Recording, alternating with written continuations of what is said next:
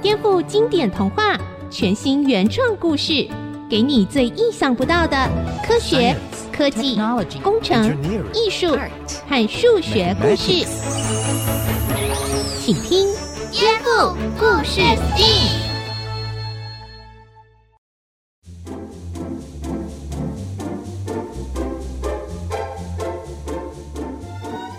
位大朋友、小朋友好，欢迎收听今天的颠覆故事 STEAM 节目，我是小青姐姐。我们来听耳熟能详的经典童话故事，来颠覆它，找出有趣的科学、科技、工程、艺术和数学知识哦。今天我们会有小田和蒸汽哥哥陪我们听故事。大家好，我是小田，小青姐姐好。大家好，我是蒸汽哥哥。各位大朋友、小朋友好。我们今天要来听听《木偶奇遇记》的故事。还记得一说谎，鼻子就变成了皮诺丘吗？他的鼻子可以当测谎机，这也太厉害了吧！可是测谎机就真的那么的准确吗？准备好了吗？一起来颠覆故事新。《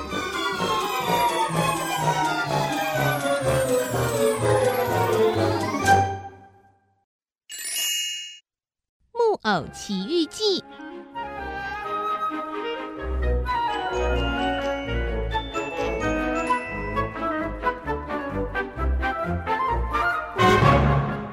很久很久以前，在意大利佛罗伦斯附近的一个小村落里，住着一位老爷爷，他叫做杰佩托。老爷爷是一位木匠，他喜欢用木头做玩具，送给镇上的孩子。虽然非常受到孩子们的欢迎。但他一直都是一个人生活，常常感觉很寂寞。哎呀，如果啊，我能有一个自己的孩子，不知道该有多好。有一天，杰佩托爷爷决定用木头打造一个小木偶，当做自己的孩子来陪伴生活。他想，这个小木偶会有一双大大的眼睛，一个小小的鼻子。还有笑起来弯弯的嘴角，看起来非常可爱。杰佩托爷爷一边想象，一边用心雕刻。过了好几天，哎呀，终于完成了！就在这个时候，房子里出现一阵烟雾。烟雾散去之后，出现了一位美丽的仙女。哎呀，你你是谁呀？杰佩托爷爷，我是蓝仙女，因为听见了你的愿望，所以来到这里帮助你。现在我要赐给小木偶生命，让它变成一个会自己动起来的小木偶。哦，自己动起来？哎，你说的是真的吗？当然是真的喽。仙女用手上的魔法轻轻一点，哇，我可以自由活动了。谢谢蓝仙女姐姐，爷爷您好。哎哎，我的小木偶会动嘞！哎，我不是小木偶，我的名字叫做皮诺丘。皮诺丘，你要感谢杰佩多爷爷把你打造成人形哦。只要你愿意做一个勇敢、诚实的好孩子，我会让你成为真正的小男孩，和杰佩托爷爷一起生活在一起哦。嗯。为了变成真正的小男孩，我一定会做一个勇敢、诚实的好孩子。还有，我在你鼻子里装了特殊的机器，如果你说谎，鼻子就会变长，所以千万不能随便骗人哦。好，我知道了。仙女啊，真的是太感谢你了。皮诺丘变成可以自由活动的小木偶之后，和杰佩托爷爷快乐的生活在一起。这一天，杰佩托爷爷决定让皮诺丘到学校去上学。皮诺丘，呀，我这里啊有好几个钱币，让你到城里的书店去买书。哎，你呀要到学校去好好的学习啊，知道吗？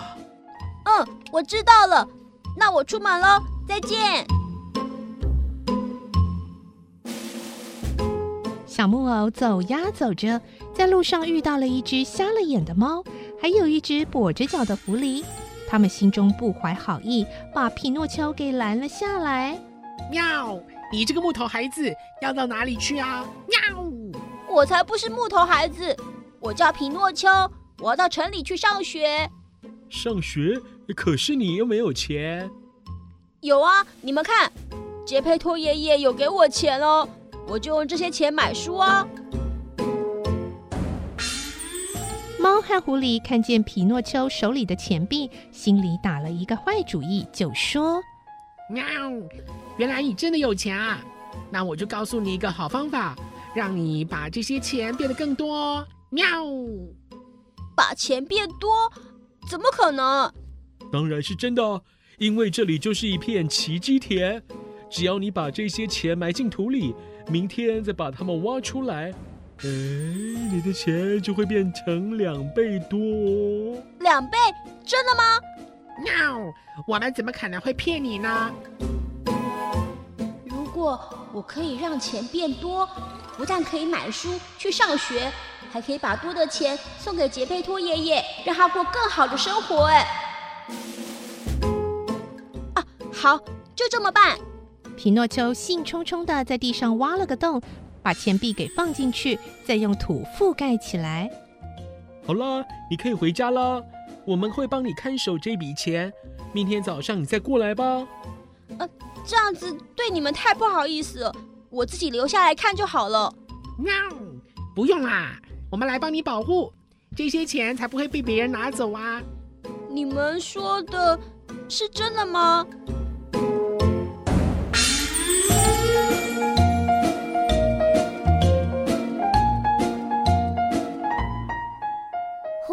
狸猫真是太过分了，竟然想要骗皮诺丘的钱。对呀，这些钱可是杰佩托爷爷做木工省吃俭用，要让皮诺丘上学的学费。仙女说，如果皮诺丘说谎的话，鼻子就会变长，应该要让猫和狐狸的鼻子也变长，这样皮诺丘就知道他们在说谎了。可是我们在现实生活中并不会发生这样的事呀。对啊，小田，你应该也有说谎过吧？嗯，当然有啊。如果说谎的话会让鼻子变长，那我的鼻子应该也会有点长。每个人一定都有说谎的经验，我相信没有人喜欢被骗，因为被谎言背叛的感觉真的很不好。我觉得，就算说谎话真的骗过了别人，我们自己心里应该也不好受吧？对呀，我记得有一次我不想上学，骗妈妈说肚子痛的时候，虽然身体完全没有不舒服的感觉，可是心里却觉得坐立难安，心跳跳得好快，也有一点冒冷汗的感觉耶。嗯，小田，因为人在说谎的时候，身体会不自觉地产生一些生理反应哦。比如说，我们容易感到有压力，情绪会变得紧张，眼神可能会不由自主地转移到其他的地方，呼吸会变得比较急促，心跳也可能会变快呢。哇，原来说谎的时候，身体会产生这么多反应啊！对呀。这些生理反应都是自然发生，不是我们能够靠意志力控制的。在肢体动作上，我们也可以观察到一些小细节，这些小动作也被称为小木偶效应或微表情哦。比方说，有些人说谎的时候会不自觉地耸肩，两只手臂环抱着胸部，或是不敢正视对方。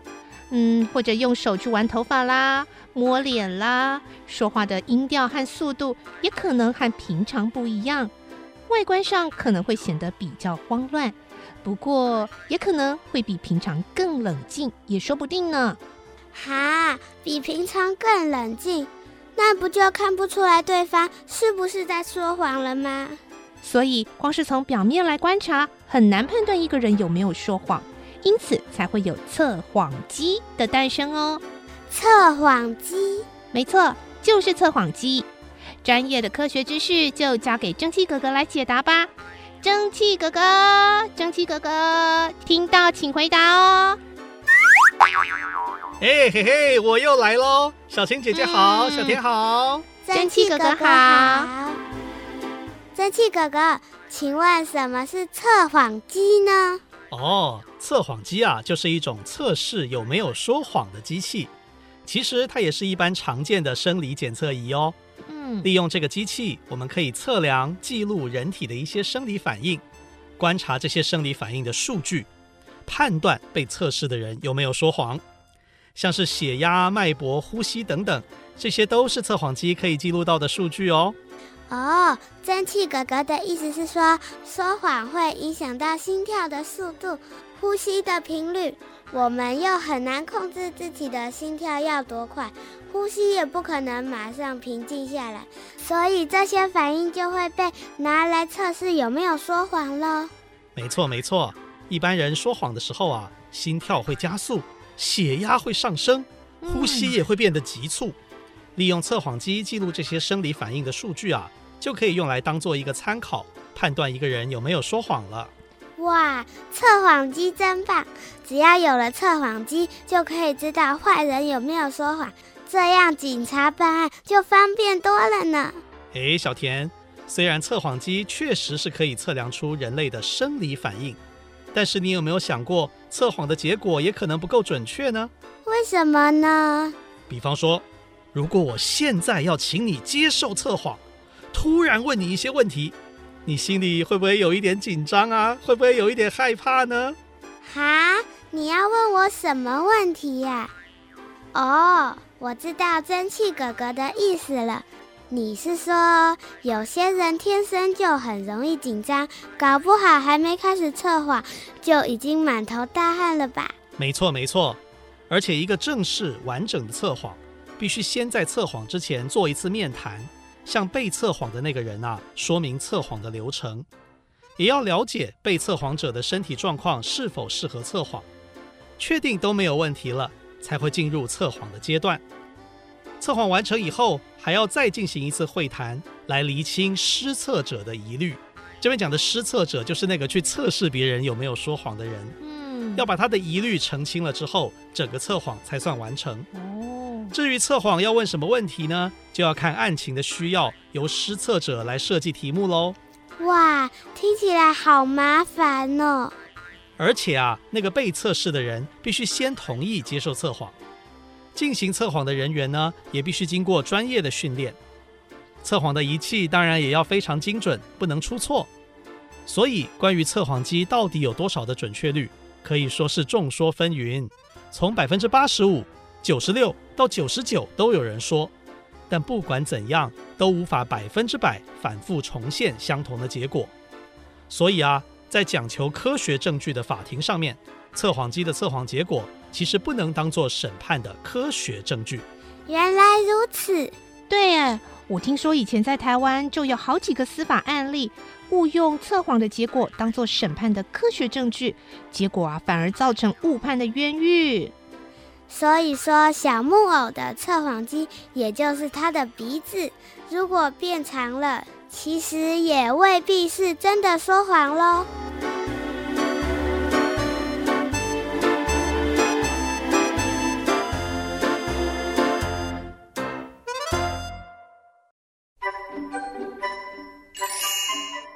颠覆故事，STEAM 木偶奇遇记。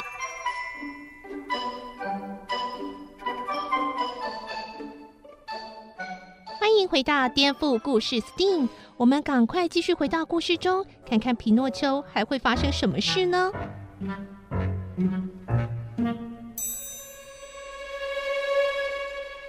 爷爷，我好像有点发烧。哎呀，你怎么了？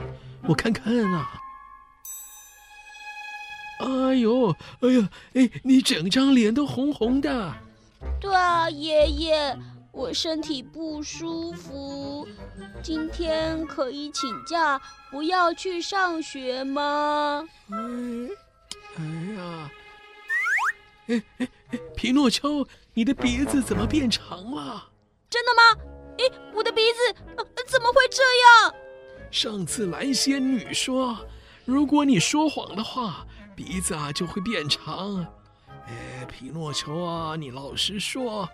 你是不是不想去上学？呃，所以对我说谎啦？呃，我我我没有啊，爷爷。哎呦，我的肚子也开始痛了哎！哎呦喂啊！呃，如果你没有说谎，呃，为什么鼻子会变得这么长呢？爷爷，我真的没有说谎啊！呃，是是我的鼻子坏掉了啦。呃，不然，请您再问我几个问题，看看我的鼻子是不是真的有问题啊？呃，好了，皮诺丘，哎，你是男生还是女生啊？男生啊！哎呦，皮诺丘虽然说了实话，鼻子却又变长了。皮诺丘，哎，你有没有发烧啊？有啊，爷爷，你看体温计，我已经烧到三十八点五度了。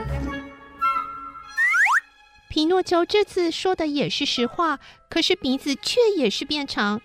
杰佩托爷爷觉得好奇怪。小木偶明明就有发烧，他没有说谎，为什么鼻子又变长了呢？杰佩托爷爷决定再问皮诺丘一个非常简单的问题：皮诺丘，哎，你说爷爷我长得帅不帅啊？当当然很帅啊！我只认识杰佩托爷爷一个人，您当然是全世界最帅的爷爷。哎呦，皮诺丘的鼻子竟然又变长了，这下子爷爷真的糊涂了。哎，我的确是长得很帅啊！哎，大家都说我是爷爷界的哎白马王子。哎呀，皮诺丘啊，应该是没说谎啊。哎，可是他的鼻子怎么会一直变长呢？哎，还是请专业的来解答好了。哎，呼叫蓝仙女，呼叫蓝仙女。杰佩多爷爷，怎么啦？蓝仙女啊，哎，皮诺丘好像怪怪的啊，他的鼻子一直在变长啊。蓝仙女检查了一下皮诺丘的鼻子，说：“哎呀，皮诺丘的鼻子。”那个测谎功能好像坏掉了，哎，其实啊，这个功能一直都有问题，我看啊，还是先把它删掉好了。好喽，皮诺丘，现在不管你有没有说谎，鼻子都不会再变长了。今天你就在家里好好休息，明天再去上学吧。耶，我的鼻子恢复正常了，谢谢蓝仙女。不客气。但是别忘了，说谎的时候，你的心跳会加速，血压会上升，呼吸也会变得急促哦。记得不要随便说谎，请做一个真正诚实的好孩子。没问题，谢谢蓝仙女姐姐。一诺臭，抱歉啊，是爷爷误会你了。爷爷，没关系，因为您，您，您是全世界最帅气的爷爷啊。皮诺丘，你怎么呼吸变得这么急促啊？还还满头大汗呢？啊？呃，呃，当当当然是因为我我我我我发烧了嘛，好热哦，爷爷，我我先去休息一下喽。嗯，好奇怪啊。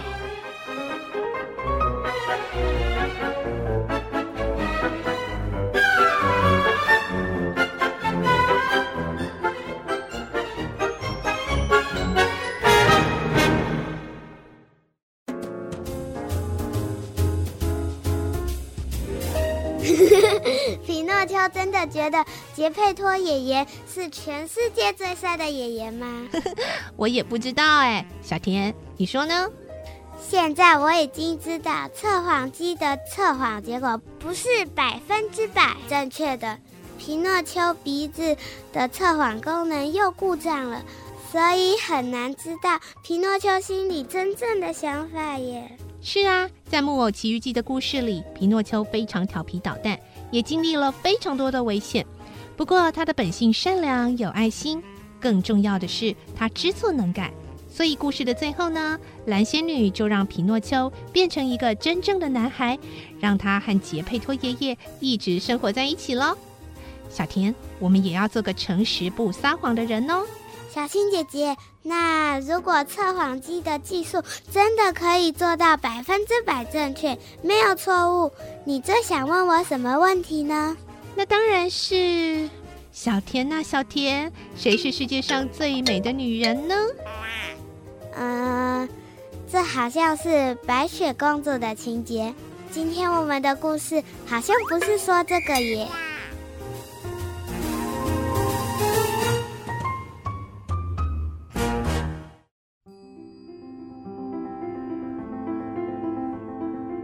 接下来，我们就来听听蒸汽哥哥特别为了今天的故事，为我们访问了专家哦。今天非常荣幸为大朋友、小朋友们邀请到一位很特别的专家，跟今天的主题有关。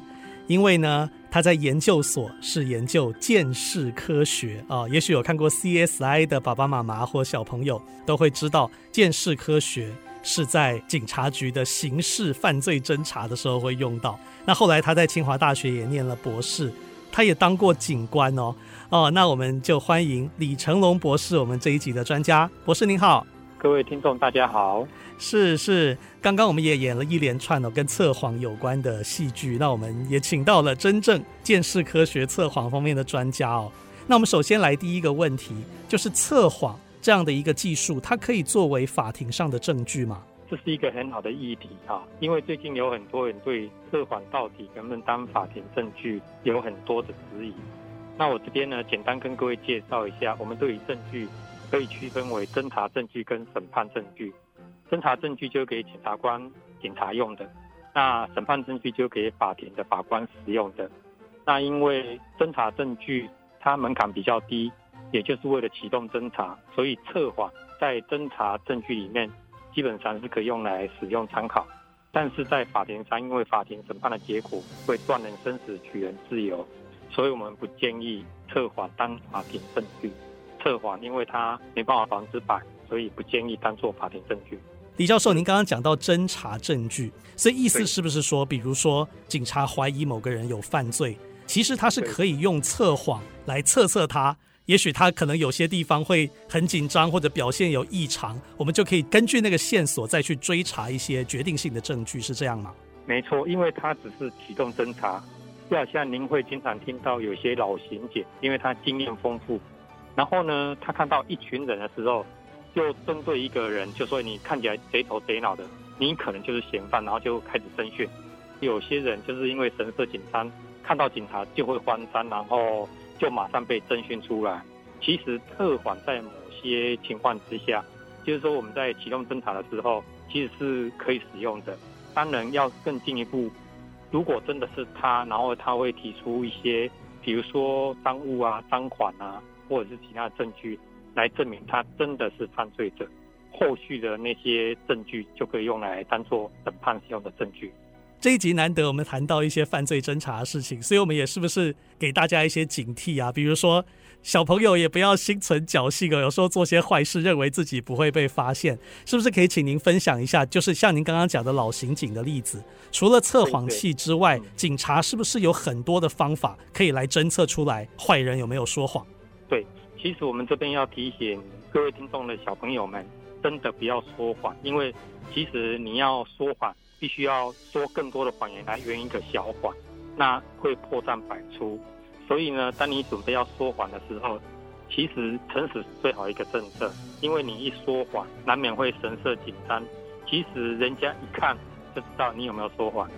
所以教你那些简单的一个检测小朋友有没有说谎的方法。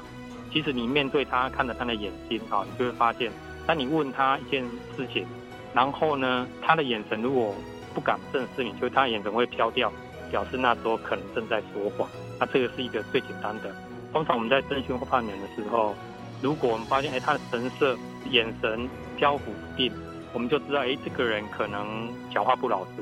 那这个是一个很简单一个征询的方法。哇，这是非常精彩的分享，谢谢教授。